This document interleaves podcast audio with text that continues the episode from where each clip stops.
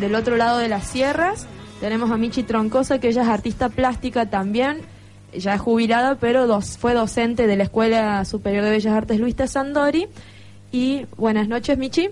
Buenas noches. Hola, Michi, ¿qué tal? ¿Cómo te va? ¿Cómo estás? bien, bien, todo bien. Mi nombre es Fabián, un gusto. Hola, Fabián. Bueno, nos estamos comunicando con vos, Michi, para conocer eh, tu experiencia, vos como artista plástica, y desde este contexto que ya nos estuvo describiendo un poco Luis desde la escuela, pero bueno, contanos eh, cómo es cómo es tu experiencia eh, de, la pintura y a veces también la escultura en un contexto como el de Tras la Sierra o del interior del país o quizás a los márgenes de, de lo que es el circuito comercial del arte. Justamente eh, mm, lo que caracteriza a este lugar es que es, un lugar donde inspira para hacer, para, para poder pintar, para poder componer, para hacer música, pero lo que no hay acá es un circuito comercial. Entonces, este es un buen lugar para crear, pero no es un buen lugar para, para comerciar la obra, ¿no? ¿Por qué crees vos viviendo, viniendo de allá, que, que se da esto? Bueno, por, por las características del lugar. Además, eh, en general, de, a lo largo del tiempo, en, en una época este, no se accedía fácilmente a lo que era una pintura, una obra de arte, entonces en realidad tampoco mm, había mucho conocimiento de esto en general. Siempre hay personas muy cultas que, que saben de estas cosas, pero este no estaba difundido. Yo creo que ahora con todos los medios de comunicación y con las posibilidades que mucha gente tiene de viajar, ya eh, tienen más contacto con obras de arte de, de toda índole, índole desde las tradicionales hasta, hasta expresiones más actuales, inclusive más encriptadas, menos. Y al margen de, de, lo que se puede ver a través de los medios, eh, ¿cómo serían las formas en que se pueden vincular entre artistas o, se dan a conocer las obras?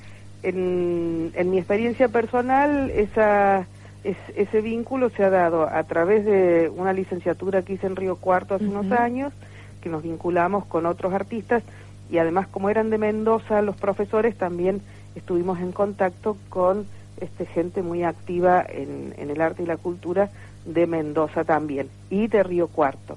Pero además otros mecanismos que hay para vincularse eh, son los encuentros, encuentros de pintores, encuentros de escultores, donde eh, cada uno se hacen en distintas ciudades eh, por lo general, disculpa, ¿cómo, ¿cómo se crea? No sé, ¿quién, ¿quién financia o cuál es el sostén de estos encuentros? Y cada uno tiene, tiene su formato según la ciudad. Algunos son este, sostenidos por, por el municipio, otros por grupos de personas que, que, que quieren patrocinar o que quieren simplemente hacer un movimiento cultural.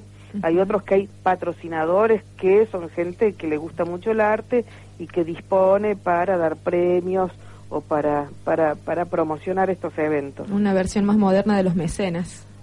¿Cómo? Una versión más, más moderna de los mecenas vendrían a ser. Claro, sí, algunos son justamente con mecenazgos, otros son directamente grupos mm, de, de los lugares que tienen, tienen esta vocación de, de, producción y difusión del arte y entonces se organizan estos este tipo de eventos.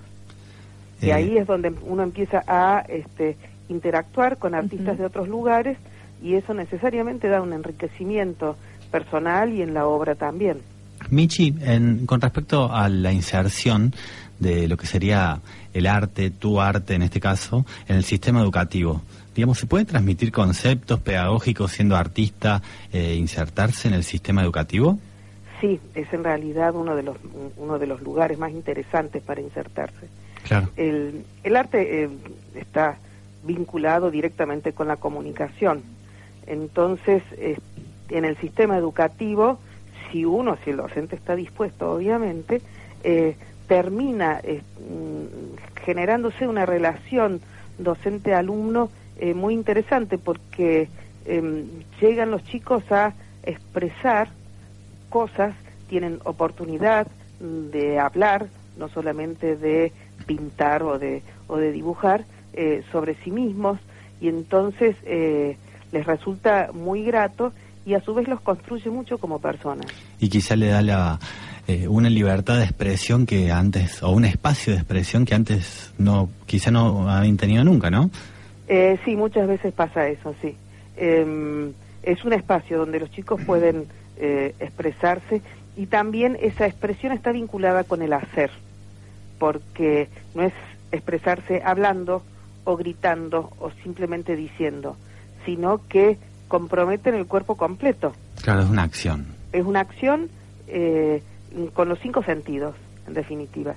Entonces, eh, es una acción muy completa y es una expresión muy completa la que los chicos logran.